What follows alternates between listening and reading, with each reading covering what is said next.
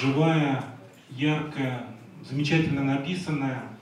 Я, правда, читал ее с огромным удовольствием, и даже было жалко, когда приходилось там отвлекаться на какие-то другие дела. Вот, ну, прочитал, что называется, в захлеб на одном дыхании – Э, всякие мысли там, о сопоставлении с предыдущим романом, которые, я понимаю, неизбежно возникают в голове критиков и профессиональных читателей, но автор меня в этом смысле победил, потому что я думал просто про это, не что думал, я жил этой книгой, я был в этой книге, и, собственно, ничего другое меня не интересовало. Э, хотя, конечно, какие-то, наверное, вопросы появятся, и э, я думаю, будет правильно, если мы так построим нашу беседу, что, ну, конечно, я скажу несколько слов, потом мы, наверное, дадим слово Гузель Шамилевне, а так я рассчитываю на помощь залу, что называется, потому что ваши вопросы... А давайте проведем такой эксперимент. Поднимите руки, кто читал эту книгу, дети мои. Ну вот, все-таки не, не так мало а, рук. Я очень надеюсь, что после этой нашей встречи у тех, кто руки не поднял, а, появится желание эту книгу приобрести, прочитать, потому что, ей-богу, она того заслуживает. Ну, не знаю, с чего начнем. Может быть, дадим слово автору, да, Гузель Шамильевна, вы расскажете немножко о работе над этой э, книгой, почему она получилась такой, а не другой. Спасибо за слово. Я, да, давайте немного расскажу о том, как я к этой книге подходила и как я, почему я ее написала именно об этом, а потом, опять-таки, повторю, а, что мы тоже рассчитываем, я рассчитываю, конечно, на ваши вопросы и на ваши вопросы тоже, Алексей. Я хотела написать о поволжских немцах, и эта тема жила достаточно давно в голове. Другое дело, что после первого романа очень сложно перейти ко второму. И вот это притяжение первого романа, оно было таким большим, что преодолеть его не получалось, наверное, порядка года или даже больше. И я писала тексты какие-то, я писала какие-то синопсисы историй новых. И мне казалось, что это свежее. Но однако через пару недель перечитав, я обнаруживала, что это то же самое, та же самая Зулейха, в профиль, что называется. Поэтому я ходила вот по какому-то такому внутреннему загону у себя в голове, не умея из него выйти. И э, никак не понимала, что мне делать дальше. Но у меня были, был очень хороший совет — совет от Евгения Германовича Доласкина о том, что необходимо делать новый текст совсем другим. И я знала, что это правильно, я знала, что именно так и нужно, и поэтому вот эта вот а, идея, мысли сделать другой текст, она была, она жила, и я понимала, что ну либо так, либо уже никак. Но в конце концов как-то мы все-таки с Зулихой, видимо, сумели договориться, как-то мы с ней сумели расстаться, и а, в итоге постепенно, постепенно я зашла на новую территорию, на территорию нового романа. Если первый роман «Зулиха открывает глаза», он писался динамично, он писался языком сюжета, языком кино, ровно потому, что он вырос из кино, и я не скрываю этого, он вырос из сценария, этот роман, то второй роман писался совсем по-другому.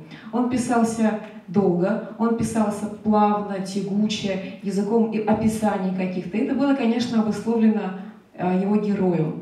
Я много перебрала вариантов того, что это должно быть за герой. Начинала я с татарского мальчика, который попадает в семью поволжских немцев и вырастает там. Но постепенно, постепенно идея изменялась, и в итоге герой вовсе даже не мальчик, а взрослый мужчина 32 в начале романа лет, который живет в немецком Поволжье, сам немец по национальности, и он э, представляет собой, в общем, такого маленького человека, настоящего классического маленького человека русской литературы, который постепенно к концу книги превращается в большого героя. И это с ним делает, с одной стороны, та большая история, которая творится вокруг, а творится вокруг, а, на самом деле, творятся вокруг ранние советские годы, время романного действия с 1916 по 1938 год. А с другой стороны, происходит личная жизнь, частная жизнь, происходит взаимоотношения героя сначала с э, женщиной любимой, которая сильно моложе его, которая отношения с которой складываются очень непросто и заканчиваются трагически. Отношения главного героя с детьми, приемными детьми, с девочкой, которая не очень понятна, дочь его на самом деле кровная или не дочь, с мальчиком приблудушем, который совершенно точно просто приемный сын. И вот это все большая история с одной стороны, и частное отношение, с другой стороны, это формирует человека. Я старалась э, выстроить роман на нескольких уровнях. Э, уровень первый — это уровень мелодраматический, я этого слова совсем даже не боюсь. То есть это история о взаимоотношениях героя с его любимыми людьми. Второй уровень — это история а, большая, то, что называется дыхание большой истории. Мне хотелось, чтобы оно было в тексте, чтобы всегда эта большая история присутствовала, иногда проявляясь по-настоящему, а иногда просто отражаясь как-то в словах героев или в событиях, или просто история, которая видится с дальнего берега Волги, что-то там такое происходит, читатель угадывает, что происходит, а герой не понимает. Ну и третий уровень романа — это такой этнографический уровень. А, действительно, в тексте очень много информации по культуре поволжских немцев, по этнографии, какие-то есть тут всякие пословицы, их поговорки, ругательства, а, описан быт, э, сказки, легенды, история поволжских немцев. И вот это тоже такой отдельный а, пласт романа. Ну вот так я примерно его выстраивала. Мне дальше еще рассказывать? Или давайте мы как-то... Ну, давайте, чтобы да, динамично будем перебивать друг друга какими-то вопросами ответами. Но если вот у вас появятся вопросы, то вы там готовьтесь поднимать руки, а я пока, пользуясь своей привилегией, спрошу то, что мне хочется спросить. Ну или, может быть, сказать какие-то свои впечатления по прочтению, благо они у меня свежие. Мне, конечно, очень понравился Волга в этом романе. Да? Да. Я в каком-то интервью читал, что вашем, да, что для вас это тоже важно. С Волги начинается, э, действие происходит на Волге, как бы через весь роман образ реки проходит, э, действие Волгой заканчивается. И, и правда, это очень классно. Да? Ну, действительно, вот Волга как тоже такой герой, причем вот и, именно Волга в глазах поволжских немцев, то есть как бы Волга даже не, не русская река, как мы, она русская, понятно, да? но вот именно Волга, на берегах которой живут поволжские немцы, которые как бы насыщают ее своими, своим фольклором, да, своей мифологией, э, своими какими-то приметами, привычками. Это, это, это правда очень интересно. Э, и вот такой мифологический э, срез этого повествования, он здоровский. Про главного героя. Вы знаете, вот вы когда сказали, что он маленький человек, я тоже думал, что такая удочка, да, маленький человек. Но мне кажется, что он с самого начала не маленький. С самого начала понятно, что это крайне неординарный человек, который маскируется под маленького, но вы достаточно быстро разоблачаете эту маскировку, там есть такой момент, что он обожает бури, и когда, значит, вот в, в этой местности случаются какие-то грозы, случаются какие-то природные катаклизмы, то герой с собой ничего не может поделать, он идет навстречу этим бурям, прям как буревестник Горьковский. Ну, это я от себя добавляю, там, конечно, такой мысли нету, хотя Горький тоже волжанин, бог его знает. Вот. Но факт тот, что вот э, э это стремление героя оказаться в стихии, мне это показалось таким э, чрезвычайно любопытным. Понимаешь, сама завязка романа, да, когда вот его эта размеренная жизнь прерывается неожиданным предложением стать э, домашним учителем у некоторой загадочной девицы, на которую он не смеет смотреть, а она не должна смотреть на него, и как начинается вот их такой урок. Начинает... Это очень все здорово написано, и я очень завидую тем читателям, которые... Об этом не буду спойлером, не буду пересказывать, что там было дальше и куда это. Самые первые страницы, э, завязка. Но вот что мне еще хотелось э, спросить. Мне немножко история, которую вы рассказали, напомнила фильм э, Андрея Тарковского «Андрей Рублев».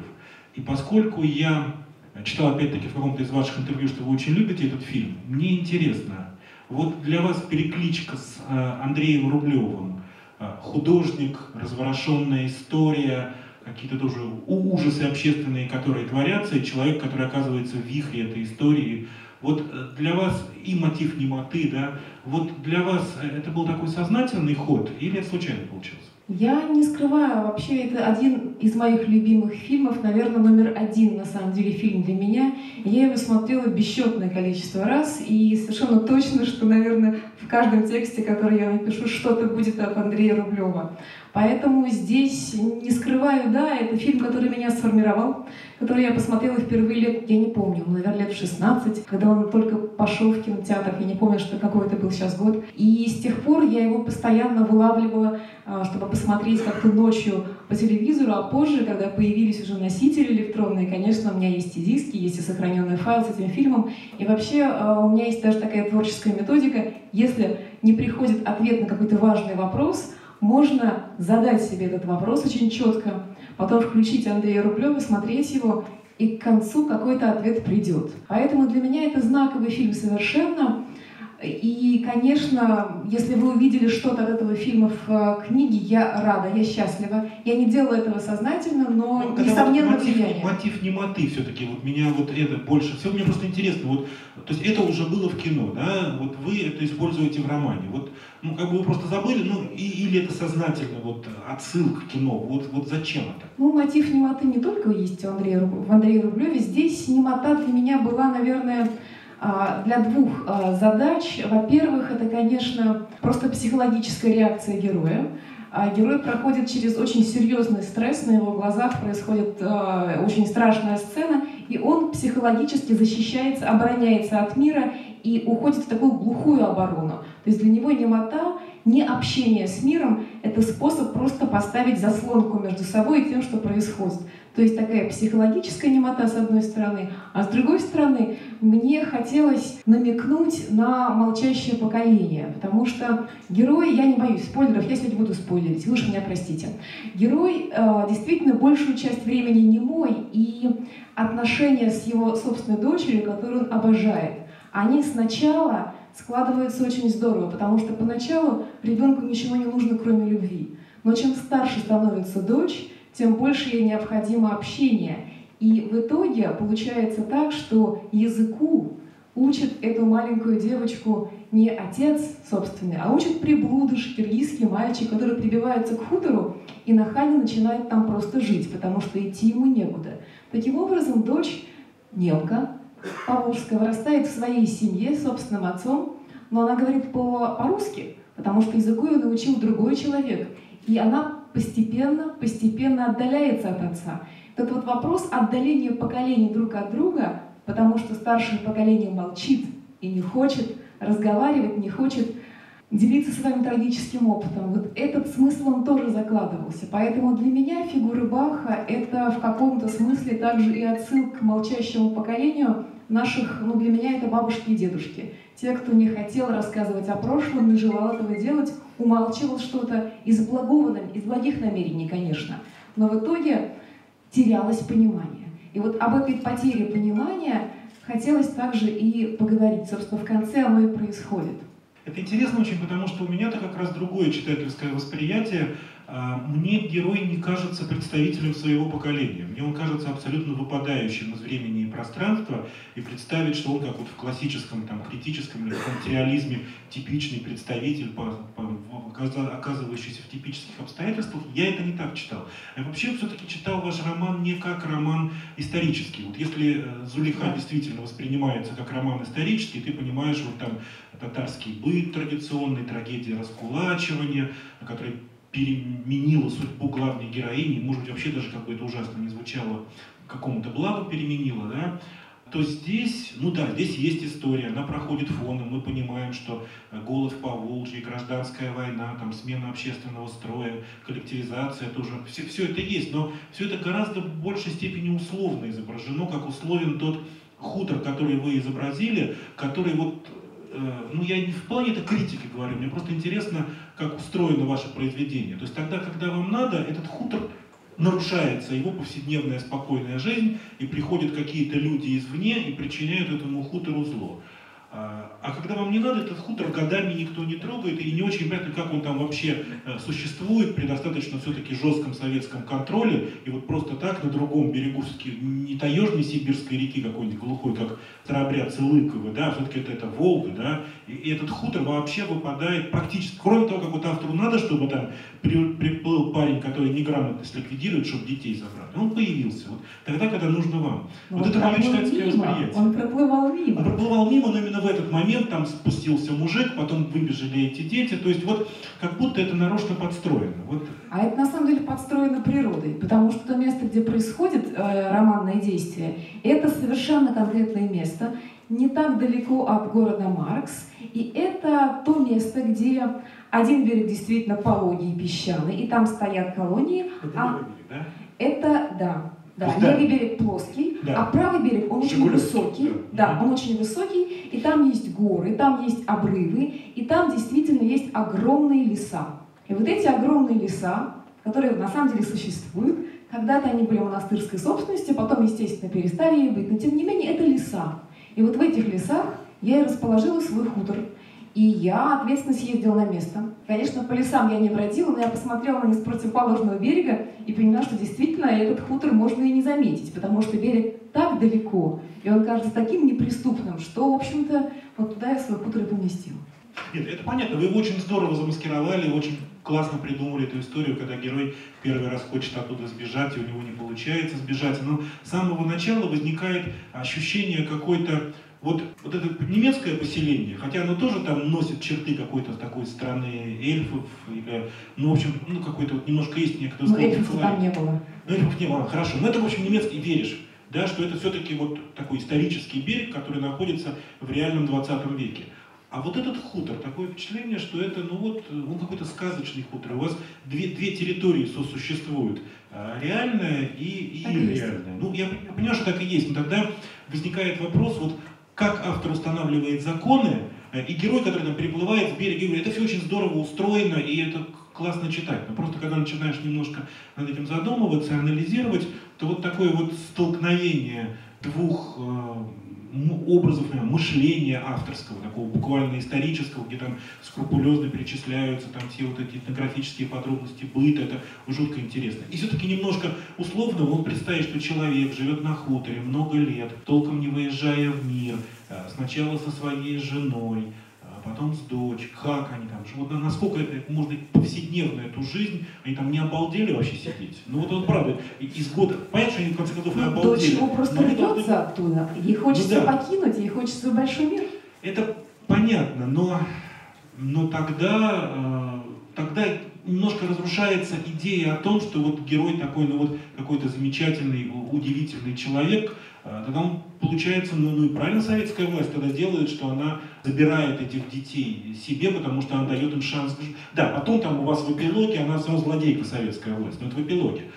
А так-то получается, что она никакая не злодейка советская власть, так-то она наоборот для них открывает возможность какой-то социализации для этих детей. Ой, как интересно. В случае с детьми действительно приход этого агитатора на хутор, это Он же хороший агитатор. Он симпатичный парень. Такой, он вполне добросовестный, он ну, хочет детям доб... Это вот, правда, это, это правда. Но то, что советская власть не злодейка, ну, тут есть... Ну, такие... этого парня, я сейчас даже, бог не советская власть. Я, я, я хочу защититься. Да.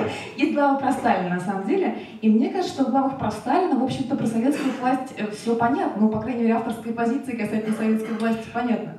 А вот вы уверены, что главы про Сталина вообще нужны? Да. Вот вы описываете да. Волгу, вы описываете э, два этих берега очень да. хорошо. И вдруг у вас появляются горки Ленинские. Зачем горки Ленинские? Вдруг у вас там получается бильярд, в который... Вот как бы зачем этот увод действия с этого дожитого места? Да. Чуть подробнее расскажу. Есть в книге четыре сталинские главы. Это четыре главы, которые происходят по мере протекания истории.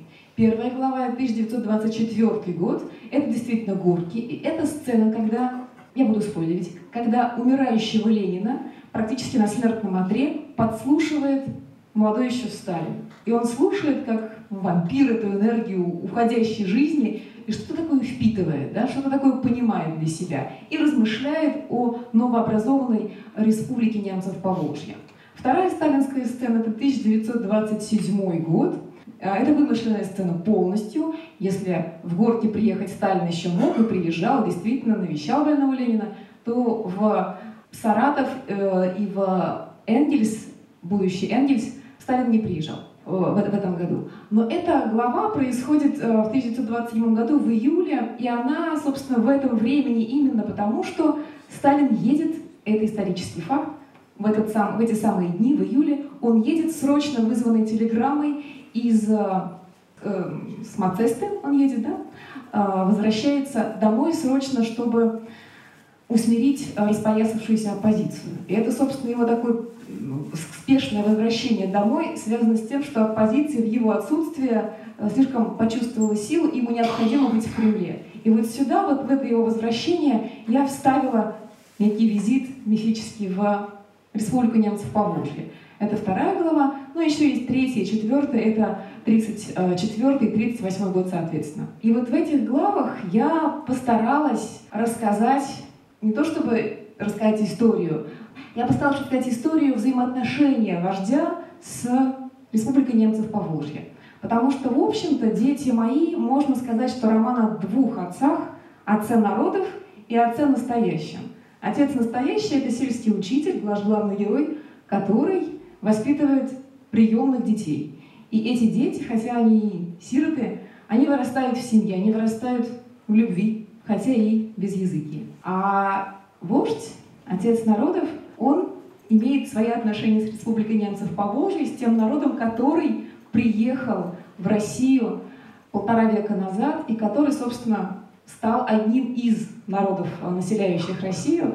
То есть это такие отношения, получается, на уровне народы и отец этих народов.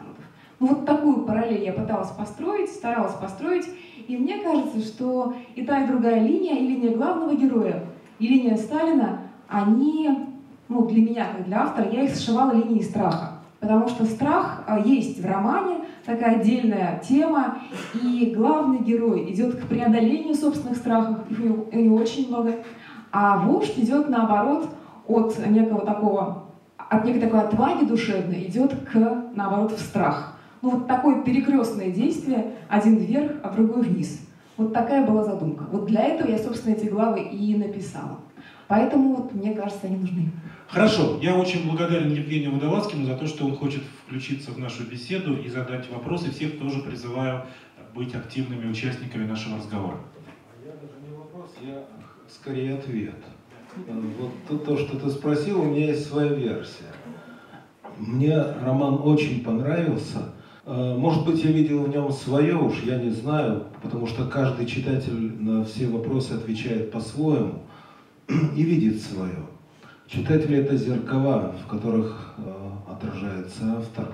Вот мне как раз очень понравилось это, э, этот сюжет с таким тайным существованием где-то на высоком берегу, и он не должен соотноситься с реальностью, он не должен объясняться никак. Он, понимаешь, вот мне кажется, этот сюжет даже не сказочный, это сюжет мистический, это сюжет внутреннего развития, а не социального развития. Мне кажется, что вот этот несчастный человек, Бах, маленький человек, он хочет забиться куда-то, чтобы его никто не трогал. Знаешь, э, такое чувство испытывают многие люди. Я, например, иногда перечитываю в такие, испытывая такое чувство Робинзона Круза. Вот, э, где тоже вроде бы сказочный сюжет отчасти, Здесь, причем это не фэнтези, это не жанровая литература. Это, на мой взгляд, переключение социальной жизни на жизнь душевную, внутреннюю. Это портрет, вот этот дом, странный дом на берегу, это портрет Баха. Это не социальное явление. И мне кажется, что здесь роман достаточно четко прописывает свои законы с самого начала, и в частности, тот закон, что не надо спрашивать, как этот дом здесь столько прожил, когда столько людей проплывало мимо него и смотрело с того берега, это, в общем, не самое важное. Вот э, меня поразили э, и действительно тронули вот эти переключения социальной жизни, которые, может быть, действительно менее увлекательные, вот сталинские главы, и то там своя мистика присутствует. И это существует в контексте всего романа, потому что, посмотрите, э, посмотрите на имена. Э, нет ни одного незначимого имени. имени. Присутствует великая немецкая культура в этом романе. Немецкая культура – это в высшей степени мистическая, и литература мистическая. Это Гофман. И вот здесь э, происходят совершенно мистические вещи. И не только Гофман, в какой-то момент это Кавка. Вот эта история с домом и, и жизнью, и немотой, это Кавка отчасти. Э, это желание превратиться, если угодно, это отчасти и Гоголь, вспомнить, если рассказ «Коляска», когда человек просто забивается в коляску, просто чтобы не видеть этого мира. Мне очень э, понравилась э, вот э, структура книги. Понимаете, я в ней вижу мистику то, и метафизику, то, чего очень не хватает в современной литературе. И что очень здорово, Гузель написала в значительной степени метафизическую книгу. Это не бытописательный и уж точно не исторический роман. Но и у нее есть идеи, действительно. Одна из важных идей, если я правильно понимаю, это противопоставленность, противостояние личной жизни и стремление поставить пределы э, жизни внешней, исторической. И вот эта большая история, которая захлестывает человека как волка. и он тонет в ней. И она, в общем, враждебна ему по большей части. Вот он как эта бабочка, которая летает вот посреди зала, садится на, на колонки, там, на, на какие-то провода, но у нее другое предназначение. Она стремится, скорее всего, вылететь куда-то за пределы. И вот стремление этого человека, которое не разделяется ни его детьми, ни его женой, стремление выйти э, из этого мира, из, закрыться от него, мне кажется, это в высшей степени хорошо передано. Что еще я хотел сказать? Сидит два человека, э, у которых я учился или, по крайней мере, уверялся в том, что мой путь правильный. Когда-то, когда я с раздражением читал манерную литературу, которая оказалась законодательницей МОД, я почитал Алексея Варламова э, и удивился, что вот он не боится писать просто, умно и хорошо. И понял, что вот то, к чему стремился я, э, это имеет какие-то прецеденты в современной литературе. А это очень важно искать поддержку.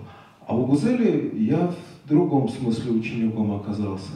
Меня восхитило настоящее время Зулихи. Я давно хотел написать роман в present continuous, так сказать.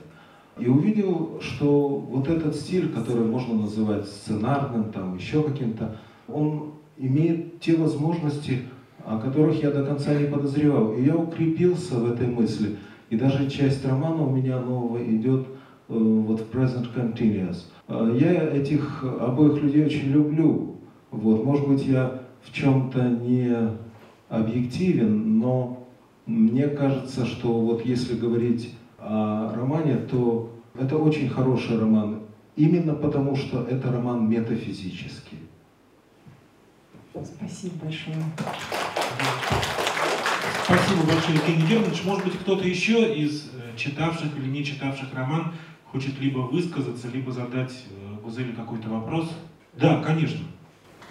Э, Владимир Блинов, город Екатеринбург. Во-первых, большой привет для читателей с Урала и писателей, которые высоко оценили вашу работу. И даже у меня один друг, если он мастер спорта по боксу, он просто сказал, что если уже не возьмешь автограф, то не приезжай обратно в город.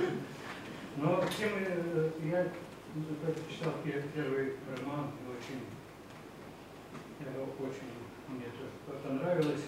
Некоторые, э, не только вашей э, вещи, а вообще говорят, что вот эта вот лагерная тема, может, кончать надо все. Но когда Твардовский сказал, что эта тема будет долго, еще долго, как и Великая Отечественная война у нас жить, вот это сталинские всякие штуки. Вопрос у меня вот и моих э, товарищей, которые э, читали вас, и, у меня. Э, вы, конечно, пользуетесь э, там архивом, газетами и, и, и, и, ну, как любой писатель, сочинитель ваше авторское воображение – но э, в первой книге, особенно неизвестно, вы встречались с этими людьми, которые вам что-нибудь рассказывали, собирали вот такой материал упустить? Спасибо за ваш вопрос. Но встречаться именно с теми, кто жил тогда, я уже не могла, их, к сожалению, нет. Есть потомки их, но не те, кто жил в 18-20 году там в Поволжье, может об этом рассказать. А. Поэтому здесь а в случае с первым романом для меня источником вот таким личным была моя бабушка. Она жила в кулацкой ссылке.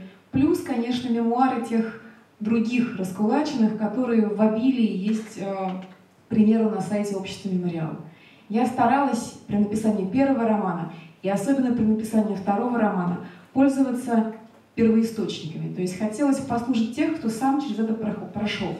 Поэтому мемуары, поэтому воспоминания, поэтому мемуарные книги какие-то. В случае, скажем, с этим романом пришлось даже две книжки выписывать из-за рубежа, потому что часто поволжские немцы эмигрировали и уже там, за рубежом, писали какие-то книги, и я вот выписывала две, одну из Вены, другую из Мюнхена, и читала их даже по-немецки, потому что они написаны, естественно, по-немецки. То есть пыталась найти информацию именно из первых уст, посмотреть на те съемки документальные, художественные, которые были именно тогда, посмотреть на картины тех художников, которые рисовали, ну, в случае со вторым романом «Немецкое Поволжье» именно тогда, то есть пытаться находить именно осколки вот этого времени настоящего и пытаться нащупать эту аутентичность. Вот такой был э, принцип. Кстати, живые свидетели еще есть на нет. вот мой учитель, архитектор Шауфлер, Бога Григорьевич, приезжал недавно к нам, ему 90 лет, но то, что ему дедушка и отец рассказывали, вот, а у них еще может что-то что-то. Да, вполне. Здесь мне хотелось посмотреть, конечно, изнутри, вот через этих людей, которые сами это прожили, ну и посмотреть сверху. Но сверху это исторический взгляд. Я, конечно, читала исторические работы, но это работы современных наших историков. Спасибо. Еще будут вопросы, друзья? Э, скажите, пожалуйста, вот когда Водолазкин значит, читал свои видения, да, то есть сразу были видны художественные особенности этого, то есть взгляд на все изнутри, понимаете? Но здесь мы говорим только вот, ну, как, ну, о сюжете, понимаете. Вот.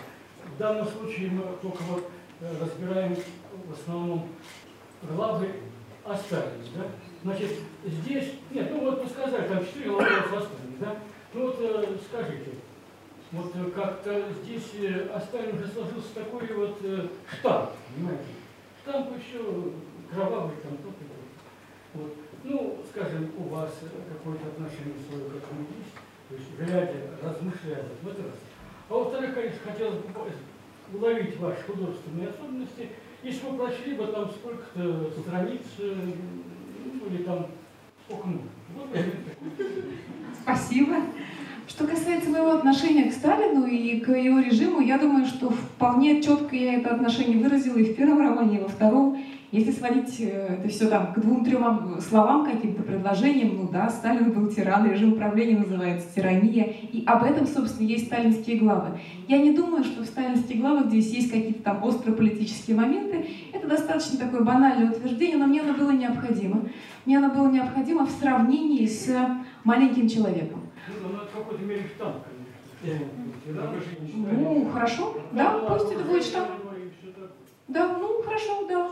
Мне эти главы кажутся к месту, иначе я бы их убрала, как убрала многое из текста.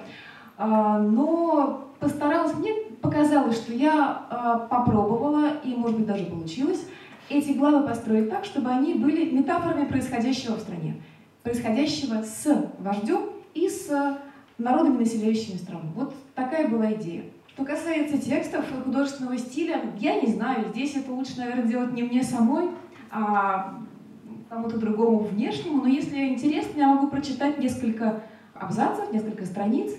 Конечно, авторское а чтение. Можно э, да.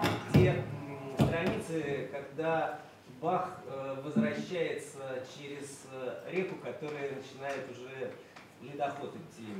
А, одна из это... самых сильных, на мой взгляд, именно с языковой точки зрения голова. Ну просто э, я просто добавлю, мне кажется, что в случае с первым романом это был один язык, я старалась писать одним языком. В случае со вторым романом это другой язык, поэтому здесь скорее это просто язык этого романа. Вот я бы сказала так. Я сейчас найду этот э, кусочек, а пока вот мне нужно полминутки. Ну, э, я еще что хочу про этот э, роман сказать, что он удивительно согрет любовью автора к своему герою. Вот Гузель как Евгений Германович про маленького человека толкует. Нет, маленького человека тоже надо и можно любить, и в русской литературе тьма тому примеров. Но все-таки вот я как почитательский, я не согласен с тем, что он э, маленький человек. Э, все-таки он, он большой художник на самом деле. Да? Он в этом романе показан как человек, который действительно э, сочиняет дивные сказки. И хотя по большому счету, ну, э, эти сказки только как-то фрагментарно там присутствуют и показаны, но даже то, что там показано, оно говорит о том, что этот человек э, весьма и весьма недюжинный. И вот я говорю, вот, начиная с самого первого момента, как мы с ним знакомимся, и мы чувствуем эту авторскую любовь к герою, и она передается нам, и она сопровождает нас на протяжении всех этих э, страниц. И я думаю, что сейчас мы в этом убедимся в авторском исполнении. Спасибо. Скрывшаяся Волга зияла черными трещинами. Ленивыми змеями ползли они по снеговому покрову, наискось и поперек него, то ширились, обнажая темную воду, то сжимались, набухая горбами тертого льда. Река, пытаясь вздохнуть, медленно раскачивала сковавший ее ледяной покров. Несколько женщин, полоскавших белье в проруби, уже торопились к берегу, неуклюже переваливаясь по рыхлому снегу в объемистых тулупах и волоча за собой санки с ворохами мокрых простынь. Им весело свистели с пристани, махали руками.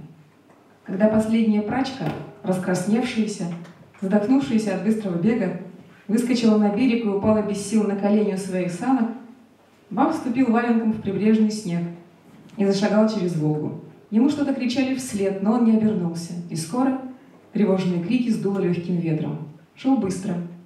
На бег не переходил, берег дыхание. Спотел. Не то от быстрой ходьбы, не то от яркого солнца, которое глянуло сквозь рассыпчатые облака. Влажный снег податливо мялся под ногами, лип к подошвам, но не хрустел, словно был не снегом, а ватой.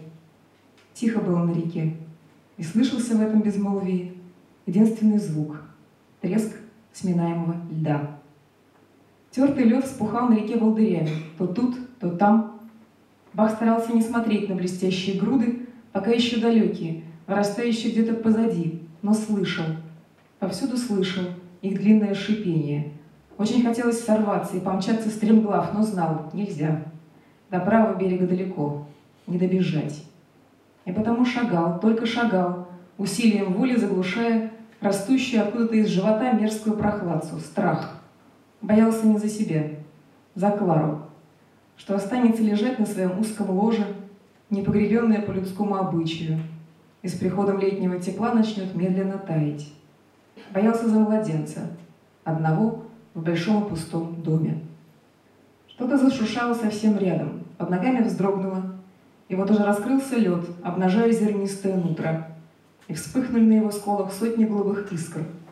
А из открывшейся щели глянула вода, тяжелая, изумрудно-черная. Не успев, не успев испугаться, Бах прыгнул через расселину и зашагал дальше, оставляя позади и шорох льда, и плеск воды, и бульканье осыпающихся ледяных осколков. По приближавшимся горам видел, середина реки пройдена. Солнце начало припекать, слепило нещадно. Сугробы сверкали и плавились в его лучах. Бах остановился на миг, перевел дух, стянул с головы мокрую от пота шапку. Зажмурился было, прикрыл глаза. А когда открыл, синие горы правобережья уже не лежали покойно, а медленно уплывали от него, покачиваясь. Глянул через плечо. Израненное снежное полотно уже распадалось на куски, корежилось и бугрилось. Сползал мимо берегов куда-то влево.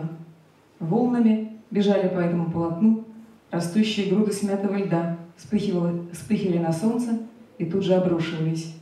Бах сунул за пазуху войлочный колпак и, щуря слепнущие на ярком свету глаза, побежал. Временами снег под валенками темнел и сочился водой, но обегать проталины было некогда. Шлепал поверх, разбрызгивая снежные месиво и чувствуя, как пропитывается влага и тяжелеет войлок под ступнями. То справа, то слева мелькали темные провалы трещин, шуршало и кряхтело, стонало протяжно, за спиной, по бокам, впереди везде. Шипение льда скоро стало таким громким, что за ним Бах перестал слышать собственное дыхание. Снеговая плита под ногами сначала подрагивала еле заметно, а затем дернулась и понеслась куда-то стремительно. Бах мчался по ней изо всех сил, на перерез движению льдины, на перерез течению, к близкому уже берегу, по кромке которого дыбились шевелящиеся груды сахарно-белого льда. Треснуло, ухнуло, и острый ледовый кусище размером с самого Баха вымахнул откуда-то из-под ног, блеснул краями. Бах едва успел перескочить на другую льдину, а глыбина уже рухнула плашмя, подминая под себя все вокруг. Бах этого не видел. Зайцем скакал по льдинам дальше, вперед. Алые тулупы развивались. За спиной трепыхалась котомка, била позвоночник бутыль с молоком. Перед глазами мелькала и сверкала, и вспыхивала. Сыпались в лицо брызги, игольчатые ледяные, мягкие водяные. Ноги поскользнулись, утонули в чем-то податливом и обжигающе холодном, но тут же нащупали дно. Бах упал на четвереньки и пополз, грудью раздвигая это податливое и холодное, царапая шею и щеки, об острое ледяное крошево. Выбравшись на камни, упал ничком и долго лежал так, ощущая заполошенное биение сердца в ребрах, в горле, в висках. А в голове колотились мысли, беспорядочно и бессвязно, словно этот безумный бег перемешал их все. О том, что Клару нужно все-таки похоронить. О том, что никогда он не будет писать сказок. Что, будь его воля, сохранил бы Клару в Волге, лучше бы съеденной рыбами, чем червями. Что бутылка молока в котомке не должна была разбиться, лежала в пачке газет. Что сама Клара вряд ли желала бы быть упокоенной в воде, придется вырыть ей земляную могилу.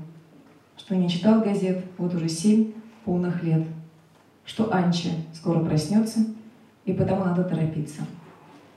Отдышавшись, Бах с трудом оторвал горячее лицо от камня, приподнялся на локтях и обернулся к Волге. Льдины стали мельче и прозрачней. Покорными стадами неслись по реке. Могучая зеленая вода уносила их в Каспий. Вот такой кусочек. Спасибо большое, спасибо, Гузель. К сожалению, наши организаторы уже дают нам знать, что презентация подходит к концу, и нас ждет автобус э, в Тулу участников Ясно-Полянских всяких встреч, поэтому благодарим еще раз Спасибо большое.